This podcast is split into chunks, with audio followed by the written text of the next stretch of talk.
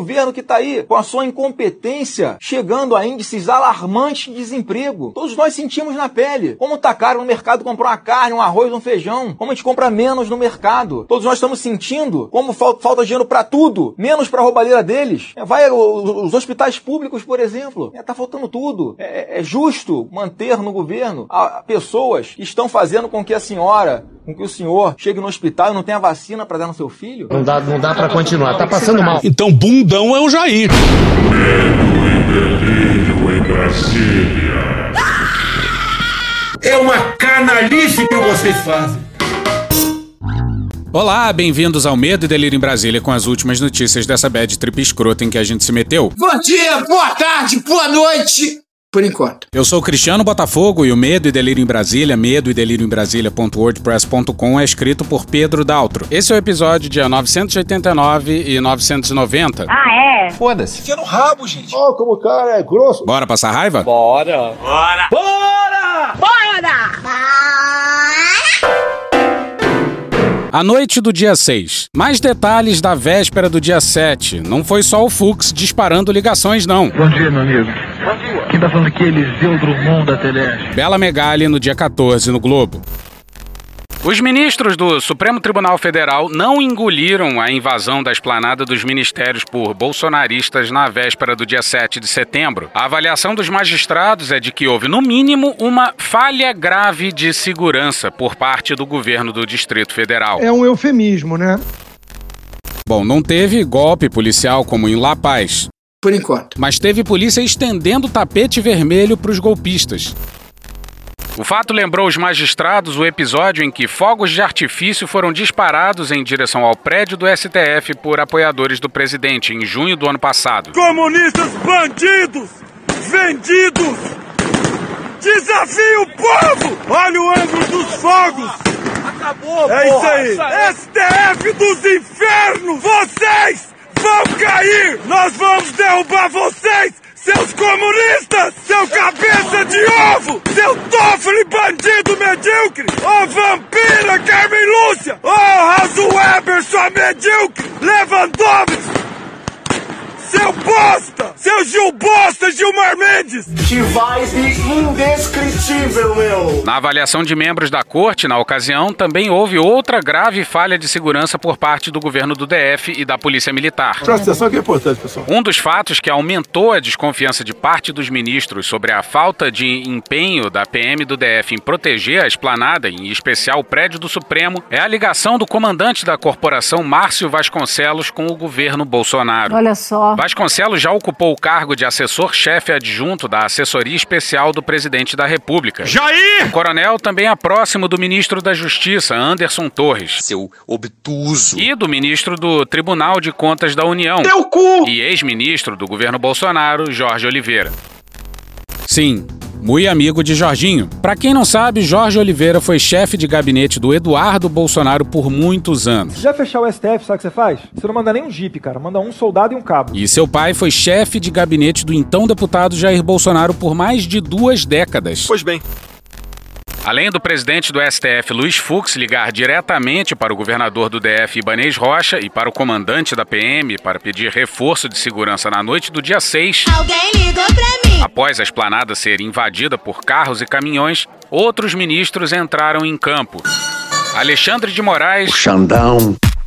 Xandão. E Gilmar Mendes. Seu Gil Bosta, Gilmar Mendes! Me parece que está havendo aí um certo delírio. Contataram o secretário da Casa Civil do DF, Gustavo Rocha, para solicitar providências. Não fala nem recebe chamada. Após os apelos, os pedidos dos magistrados foram atendidos.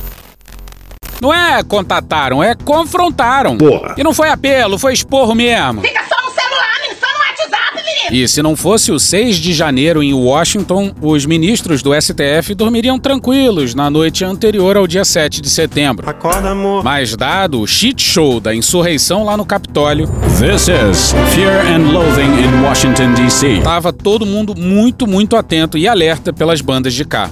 Obrigado por isso, Trump. So much winning. Há muitos paralelos entre Trump e Bolsonaro. Let's say China. Eu falei a palavra China hoje de manhã? Não falei. The hydroxychloroquine. Hydroxychloroquine! Cloroquina. Mas quando se trata do comportamento dos militares, a diferença é brutal. Matéria não assinada na Folha no dia 14, intitulada Chefe militar dos Estados Unidos ordenou que oficiais não obedecessem a Trump no fim do governo, diz livro. Nessa terça-feira, dia 14, o Post publicou alguns trechos inéditos do livro de Bob Woodward, batizado de Peril, perigo em inglês. The left, the right, in the middle. Segundo o material, divulgado também pela emissora CNN, nos estertores do mandato de Trump, o general Milley convocou oficiais de sua equipe para revisar os procedimentos para o lançamento de armas nucleares. China, China, China. I have to have my China. Na reunião secreta, ele disse que só o presidente poderia dar essa ordem, mas enfatizou que ele, Milley, deveria estar envolvido na decisão para que ela fosse posta em prática. Depois de dar essa orientação de certa limitação à obediência dos oficiais ao presidente, o militar teria perguntado pessoalmente a cada um dos presentes. Entendeu? Sou merda. Caralho, o maluco é brabo. Os autores do livro disseram que ele viu esse momento como um juramento. Eis a improvisação da hierarquia de comando para blindar o país de um líder maluco ou golpista. Where I could stand in the middle of Fifth Avenue and shoot somebody and I wouldn't lose any voters, okay?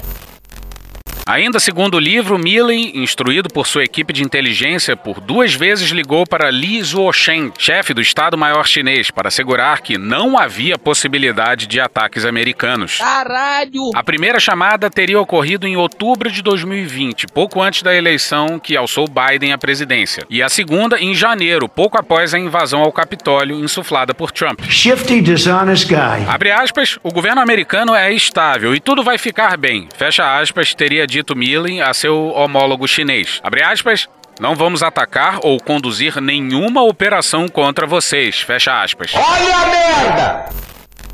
Isso aí é doideira máxima. E certo tava o general. Enquanto atenuava a situação com os chineses, porém, o próprio Milley desconfiava do então presidente. Olha que legal. Ainda de acordo com as revelações do livro, o general estaria preocupado com uma suposta deterioração da saúde mental de Trump após assumir a presidência dos Estados Unidos. Falta de sanidade mental? Abre aspas, Trump tem construído sua própria realidade alternativa sobre conspirações eleitorais. Alternative facts. Nunca se sabe qual é o ponto de gatilho de um presidente. Fecha aspas, teria dito. Bem, sobre realidade alternativa, olha o que o Trump falou do Bolsonaro dia desses. And I love the president of Brazil. I have to tell you. I don't know if that's. I tell you what, him and his son is. They are great people. Yeah. And he works so hard. I can tell you, he works so hard at helping the people. And I hope he's doing well. Ah, puta que pariu. Em janeiro, segundo mostra transcrição obtida pelos autores do livro, Milley deu essa avaliação para a presidente da Câmara dos Representantes dos Estados Unidos, Nancy Pelosi. A democrata então concordou com a avaliação de que Trump era instável. Eu sou normal! A atual diretora da CIA, Gina Haspel, também concordava com os temores e teria dito que, abre aspas, Estamos a caminho de um golpe de direita, fecha aspas. Ele não precisa ser inteligente para entender isso. Pois é, por aqui é o que parece os generais compartilham da deterioração mental do presidente. Com todo respeito, com todo respeito, com todo respeito. Vocês falam de laudos, psi, la, é, laudos psi, é, de, tá, de psico, é, la, laudos aí. Crime e castigo. A CPI recebeu um parecer de juristas encabeçado pelo Miguel Reale Júnior. Chama a Janaína logo, porra! Esse senhor tem que sair da presidência da República. Tá certíssimo. Deixa o Mourão. Tá errado. Vamos ignorar as aspas e ir direto aos crimes listados pelos juristas. Numa matéria não assinada no G1 no dia 15, intitulada Não foi negligência, foi política pensada, diz jurista sobre ações de Bolsonaro a favor do coronavírus. Crime de responsabilidade pela violação de garantias individuais. As garantias individuais previstas na Constituição incluem o direito à vida e à saúde. Eu nunca vi o presidente falando: olha, usem máscara, acreditem na ciência, usem álcool e gel, não vamos aglomerar. Pelo parecer, o crime de responsabilidade foi cometido por Bolsonaro em diversas fases da pandemia ao promover aglomerações. Desde o primeiro dia da pandemia, nunca deixei de estar no meio do povo. Incentivar o uso de produtos comprovadamente ineficazes contra a Covid, como cloroquina e ivermectina. Procura o médico rapidamente, tá o coquetel Pazuello aqui, tá ok, pessoal? E criticar o isolamento social. Tem alguns idiotas até hoje ficam em casa. O relatório aponta que o presidente deixou de comprar vacinas. A eficácia daquela vacina em São Paulo parece que tá lá embaixo, né? Tem contrapartida aí. Os laboratórios não tinham que estar interessados em vender pra gente? O pessoal diz que eu tenho que ir atrás. Não, não. Mas o interesse é muito grande, nesses 20 bilhões de reais para comprar essa vacina. Certas coisas não pode ser correndo. Pô. A pressa não se justifica, porque você mexe com a vida das pessoas, vai inocular algo em você. O seu sistema imunológico pode reagir de forma imprevista. Qual a, a validade da vacina? Com quanto tempo imunizado? Eu não sei. E comprometeu a imunização da população ao não responder propostas do Instituto Butantan e da Pfizer. Vai responder não, puta! Abre aspas, o presidente da República deixa de cumprir com o dever que lhe incumbe de assumir a coordenação do combate à pandemia, dizendo-lhe ter sido proibida qualquer ação pelo Supremo Tribunal Federal. Eu não fechei um botequim no Brasil, porque não adiantava tomar providência, porque prefeitos e governadores tinham mais poder do que eu. É mentira. Que, como ressaltado antes, o desmente, pois há competência comum. No Brasil, o Supremo decidiu que somos concorrentes. E devem União, estados e municípios atuar conjuntamente segundo a estrutura do Sistema Único de Saúde. Fecha aspas, diz o documento. Crime de epidemia. O crime de epidemia está relacionado a condutas como ajudar a disseminar o coronavírus, gerando aglomerações. O presidente Bolsonaro provocou aglomeração ao pular. Sem usar máscara de proteção, causou aglomeração. Não usou máscara e provocou aglomeração. Sem máscara, abraçou apoiadores e provocou aglomeração. Uma espécie ali de aglomeração. Em meio a uma aglomeração de apoiadores, tirou a máscara. Voltou a provocar aglomeração hoje. O presidente não usou máscara. Zerou aglomeração de apoiadores e Bolsonaro não usava máscara. E desrespeitando o uso da máscara. O presidente tava sem máscara. Já encheu o saco isso, pô. Não. Abre aspas, o presidente da República praticou atos de manifestação pública e atos normativos claramente no sentido de causar a propagação da epidemia. Uma pesquisa feita pela USP e pela ONG Conectas Direitos Humanos revela que o presidente Jair Bolsonaro executou uma estratégia institucional de propagação do coronavírus. Seja para buscar a imunidade de rebanho. Garotada, vamos supor, se infectando agora, ela seria uma barreira no futuro para não transmitir o vírus aos mais idosos. E o vírus é uma coisa que 60% vai ter, ou 70%. A pandemia só vai passar depois que 60 a 70% das pessoas estiverem infectadas. Então tem que soltar os jovens na rua para voltar a trabalhar, segura os mais idosos. 60 a 70% da população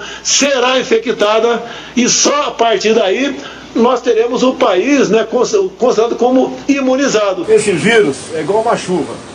Vai molhar 70% de vocês. Ninguém contesta. Toda a nação vai ficar livre de pandemia depois que 70% for infectado e conseguir é, os anticorpos. É a chuva que vai molhar 70% da população. Não temos como fugir dessa realidade. Aproximadamente 70% da população vai ser infectada. Não adianta querer correr disso, é uma verdade. Estão com medo da verdade. O vírus vai atingir 70% da população. Infelizmente é a realidade. Mortes, não haver, ninguém nunca negou que haveria mortes. 70% vai pegar o vírus, não tem como. Seja para supostamente privilegiar a economia em detrimento da vida e da saúde da população brasileira. Fecha aspas, aponta o parecer crime de infração de medida sanitária preventiva. Esse crime é caracterizado quando alguém desrespeita medidas que têm por objetivo evitar a propagação do vírus, como a quarentena ou o isolamento. Fique em casa que a economia te vê depois. Isso é para os fracos. Nesse ponto, os juristas citaram passeios que Bolsonaro fez por Brasília, ocasiões em que o presidente, sem máscara, abraçou pessoas. Essa máscara protege bulhufas. Bulhufas, é outra farsa que tem pela frente. Eu não tomei vacina, eu acho que eu peguei de novo nem fiquei sabendo. Charlatanismo. O termo se refere ao ato ilegal de anunciar a cura de uma doença por um meio secreto. Deus foi tão abençoado que nos deu até a hidroxicloroquina para quem se acometer da doença. Abre aspas. O estímulo ao uso de cloroquina e outros medicamentos não comprovados cientificamente foi um braço da política de estímulo à propagação da doença. Eu não sou médico, mas sou ousado. Ao vender e propagar uma pretensa cura para a Covid-19, toma, toma cloroquina. A partir da utilização de medicamentos sem eficácia comprovada, toma ivermectina, com possíveis efeitos colaterais sérios, o presidente demonstra um absoluto desprezo à saúde dos brasileiros. Vou morrer gente? Vai morrer gente. Revelando que a sua preocupação está única e exclusivamente voltada ao rápido retorno das pessoas ao trabalho. Fecha aspas, disse o parecer. É a vida, é a realidade. Morre muito mais gente de pavor, né, muitas vezes, do que de um ato em si. Então o pavor também mata, leva o estresse, leva o cansaço. A pessoa não dorme direito, fica sempre preocupada: eu vou morrer, se, se esse vírus pegar, eu vou morrer. A vida tá aí. Você é realmente um sem noção? incitação ao crime. Oh, não! A conduta apontada no relatório também está relacionada ao estímulo para que os apoiadores do governo desrespeitassem normas municipais, estaduais e federais de isolamento e proteção. Eu vi que o povo em Manaus ignorou o decreto do governador do Amazonas. Eu estou falando a realidade. Então vocês não podiam divulgar isso porque estimula os outros a não cumprir. Abre aspas, o presidente da República, Jair Messias Bolsonaro, ao estimular a população a se aglomerar. A justificativa eu não vou porque eu posso pegar. Ah, tá com medinho de pegar vírus? Velho? De brincadeira. A não usar máscara. A cúpula do poder em Brasília, máscara 24 horas por dia, dormir com máscara. Pô, pegaram o vírus agora, não adianta isso aí. E a não se vacinar. Eu não vou tomar vacina. Eu não vou tomar. Eu não vou tomar. Incitou a população a infringir determinação do poder público destinada a impedir a propagação de doença contagiosa. Fecha aspas, afirmam os juristas. O ministro baixou lá um processo para me julgar por genocídio. Olha, quem fechou tudo, quem tá com a política na mão não sou eu. Prevaricação. A papuda lhe espera. Boa estadia lá, valeu? A prevaricação fica caracterizada quando um funcionário público dificulta ou atrasa alguma obrigação de seu cargo. Vai trabalhar. A comissão de juristas menciona episódio em que o deputado Luiz Miranda, do DEM do Distrito Federal, Miranda! e seu irmão, o chefe de importação do Departamento de Logística em Saúde do Ministério da Saúde, Luiz Ricardo Miranda, Miranda! Afirmaram ter alertado Bolsonaro sobre suspeitas de irregularidades na compra da vacina indiana Covaxin. Abre aspas, diante do conjunto fático probatório produzido pela CPI, é possível afirmar que os irmãos Miranda, Miranda! Chega! não faltaram com a verdade quando denunciaram fatos graves de corrupção no Ministério da Saúde. Fecha aspas, justificam os juristas. Bom, se vocês têm esperança em condenação nacional, a gente inveja o otimismo de vocês. Mas o que importa pra gente tá aqui, ó. Crimes contra a humanidade. Eita porra. Aqui, os juristas falam em um ataque generalizado à população que causa danos duradouros à saúde física e mental de pacientes. Estou no limite, Brasil. Nesse ponto, o parecer faz referência à falta de abastecimento de oxigênio na cidade de Manaus. Não tem o que fazer. E aos surtos de contaminação entre as populações indígenas. Vem Tribunal de Haia! Aí sim, é nessa seara que esse governo verdadeiramente há de se fuder. Eu espero que você se foda. E isso aí vai ser muito útil em cortes internacionais. Vem Tribunal de Haia! Ah, e ontem na CPI teve o lobista da Precisa, o tal do Marconi, amicíssimo da Karina Cufa, advogada presidencial. Pode acreditar, o profissional da defesa presidencial mais enrolado nesse momento nem é o sujeito que escondeu o Queiroz, mas a Karina Cufa. E esse lobista é muito amigo de Jair Renan. O moleque piranha pica de mel. E de sua mãe, a Ana Cristina Vale, ex-esposa do presidente, cujo funcionário de décadas explanou a porra toda. Desça daí, seu corno, desça daí. Ela traía Bolsonaro, fazia alienação parental com Renanzinho. Vamos fazer essa crítica aí. E chegou até a forjar roubo de cofre. Que é isso? Pois é, essa pessoa equilibradérrima que foi convocada para depor na CPI. Eu fico muito triste, cara, desaberto, filho da puta. Bolsonaro deve estar alegre pra caceta. O que os caras querem é a nossa hemorroida. Drops. Vamos a algumas notícias curtinhas por aqui. O meu pênis será cumprido. Sexo é vida. Não. Não faz muito tempo que a indenização para os familiares dos profissionais de saúde vitimados pelo coronavírus foi vetada pelo Bolsonaro. E o povo que se exploda. Sabe como é que é? Ah, cara, quem fala de eu não tô com governo, tá vendo? Mas pro profissional armado sempre tem uma benesse. Benesse escrita com dois cifrões. Bora pra Mariana Holanda, Ricardo Della Coleta e Bernardo Caran na Folha no dia 13. O presidente Jair Bolsonaro assinou uma MP em que institui programa de financiamento imobiliário subsidiado para agentes de segurança pública. Com 100 milhões de reais disponíveis em 2021, primeiro ano de execução, serão contemplados com os subsídios policiais que recebam até 7 mil reais por mês. O programa Habite Seguro, feito pelo Ministério da Justiça e Segurança Pública, é mais um aceno aos policiais que fazem parte da base eleitoral do presidente. Policiais federais, rodoviários federais, militares, civis e guardas civis municipais da ativa e da reserva terão acesso aos benefícios. Abre aspas, Entendemos que o programa pode sim atingir grande parte desse efetivo da segurança, que arriscam a sua vida em defesa da nossa vida e do nosso patrimônio. Fecha aspas, disse Bolsonaro em cerimônia no Palácio do Planalto. Pois é, isso tudo é verdade. Eles arriscam a vida pela gente. Mas, porra, os médicos e enfermeiros arriscaram sua vida? Não arriscaram? Sim, sim. Em defesa da nossa vida? Não arriscaram? Sim, sim. Mas, infelizmente, não tinham nada a ver com defesa do patrimônio, né? Aí você sabe como é que é. Lamento. Quer que faça o quê? Mas vamos mudar de assunto. Vamos seguir. Alimentos caros, inflação alta e o que mais falta? Rimou. Mauro Zafalon na coluna Vai e Vem das Commodities na Folha de São Paulo no dia 13. A área de soja e de milho, milho. deverá crescer 3,7 milhões de hectares nessa safra 2021-2022, segundo estimativas do mercado. A área de soja iria para 40,3 milhões de hectares e a de milho, milho, considerando as três safras, para 22 milhões. Esse incentivo para o crescimento vem dos bons preços do momento, apesar da elevação de custos de produção. No caso do milho, milho. Chega! haverá uma inversão nesse verão. A área que sistematicamente vem perdendo espaço nesse período voltará a crescer. A evolução dessas duas culturas é uma má notícia para arroz e feijão, que terão o espaço de cultivo reduzido devido à rentabilidade das duas primeiras culturas. Alimentos básicos no dia a dia do consumidor, feijão e arroz, vão depender de um bom clima Fudeu. e de boa produtividade para uma oferta adequada no país. Caso contrário, haverá a necessidade de importações, trazendo novos custos de fora para dentro, devido ao valor acelerado do dólar.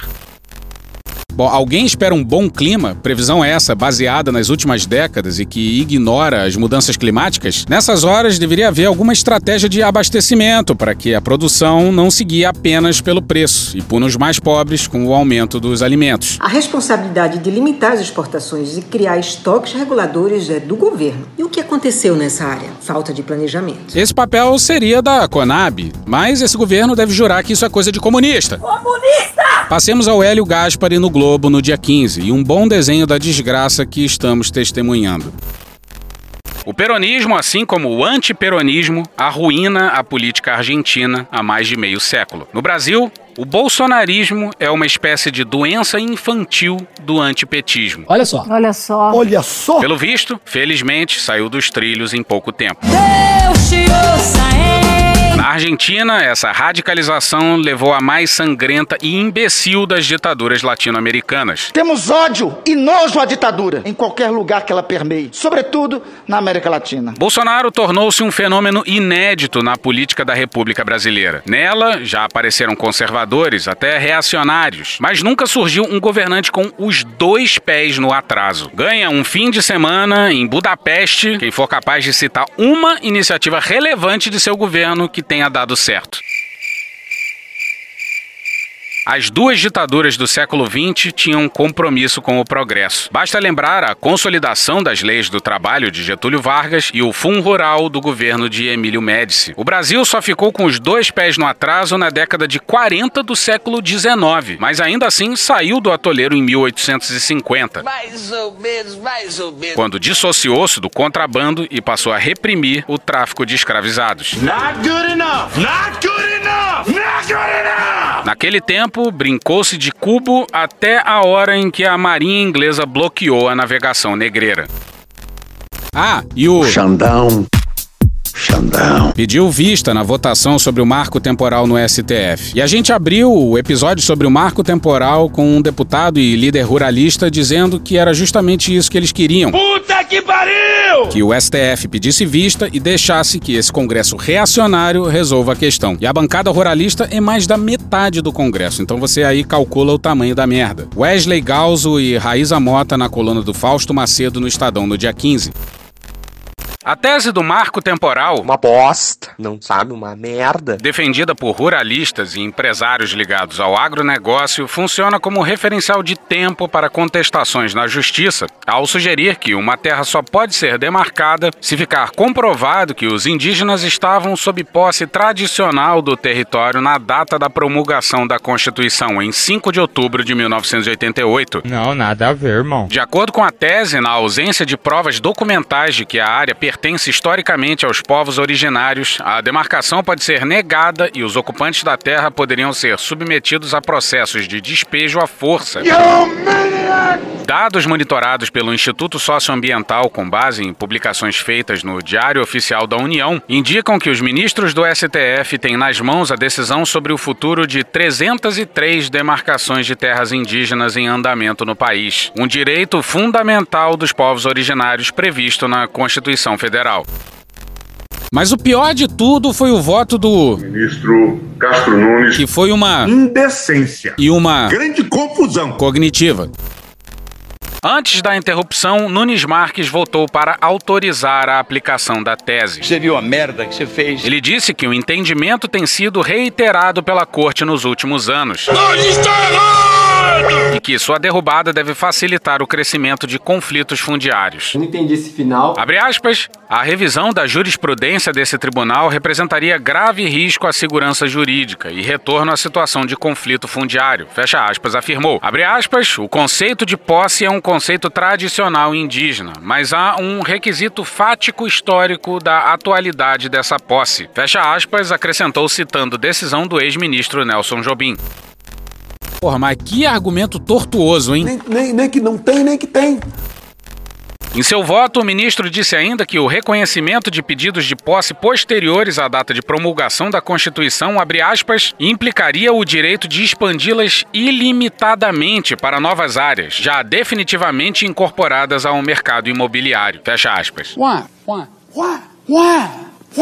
Abre aspas, a propriedade privada é elemento fundamental das sociedades capitalistas, como é a brasileira atual. A insegurança sobre esse direito, em especial no que diz respeito a bens imóveis, é sempre causa de grande desassossego e de retração de investimentos. Fecha aspas, declarou. Não mete essa. Sim, o cara veio falar em propriedade privada. A Jovem Pan deve estar louvando. Castro Nunes. Vamos para Mariana Muniz no dia 15 no Globo.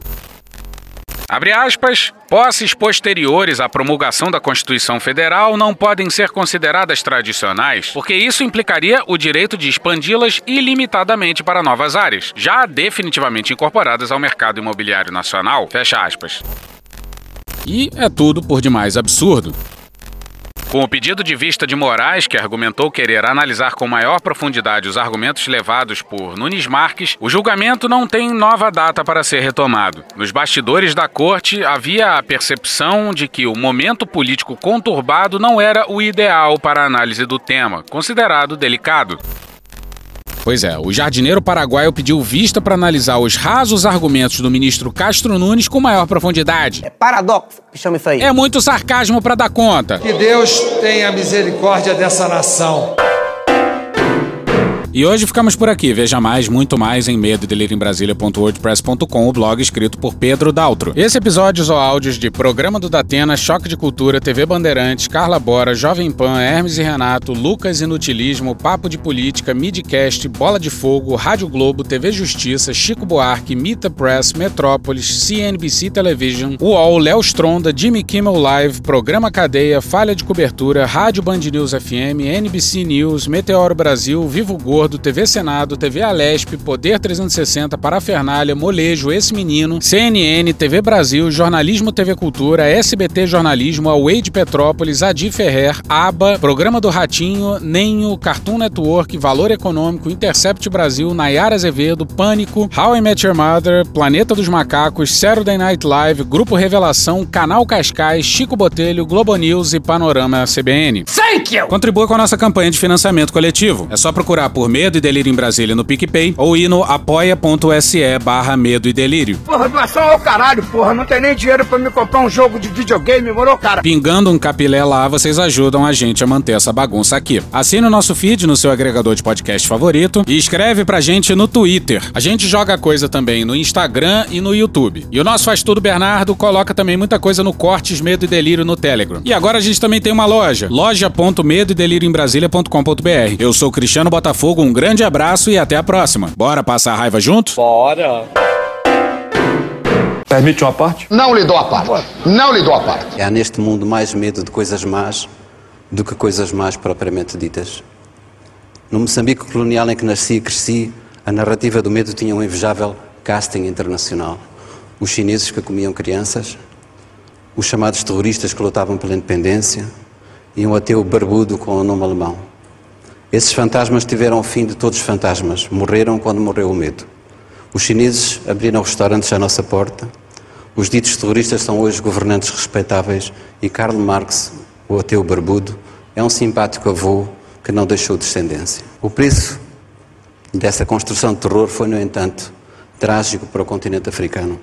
Em nome da luta contra o comunismo, cometeram-se as mais indizíveis barbaridades. Em nome da segurança mundial, foram colocados e conservados no poder alguns dos ditadores mais sanguinários de toda a história. Porra! Porra! Porra! Porra! Putinha do poço. Problemas? Pornô. Pornô. Paralelepípedo de crack? Paralelepípedo de crack? Paralelepípedo de crack. Presidente, por que sua esposa Michele recebeu 89 mil de Fabrício Queiroz? Parte terminal do aparelho digestivo. Pum. Que bom do bom. Agora, o governo tá indo bem. Eu não errei nenhuma. Eu não errei nenhuma.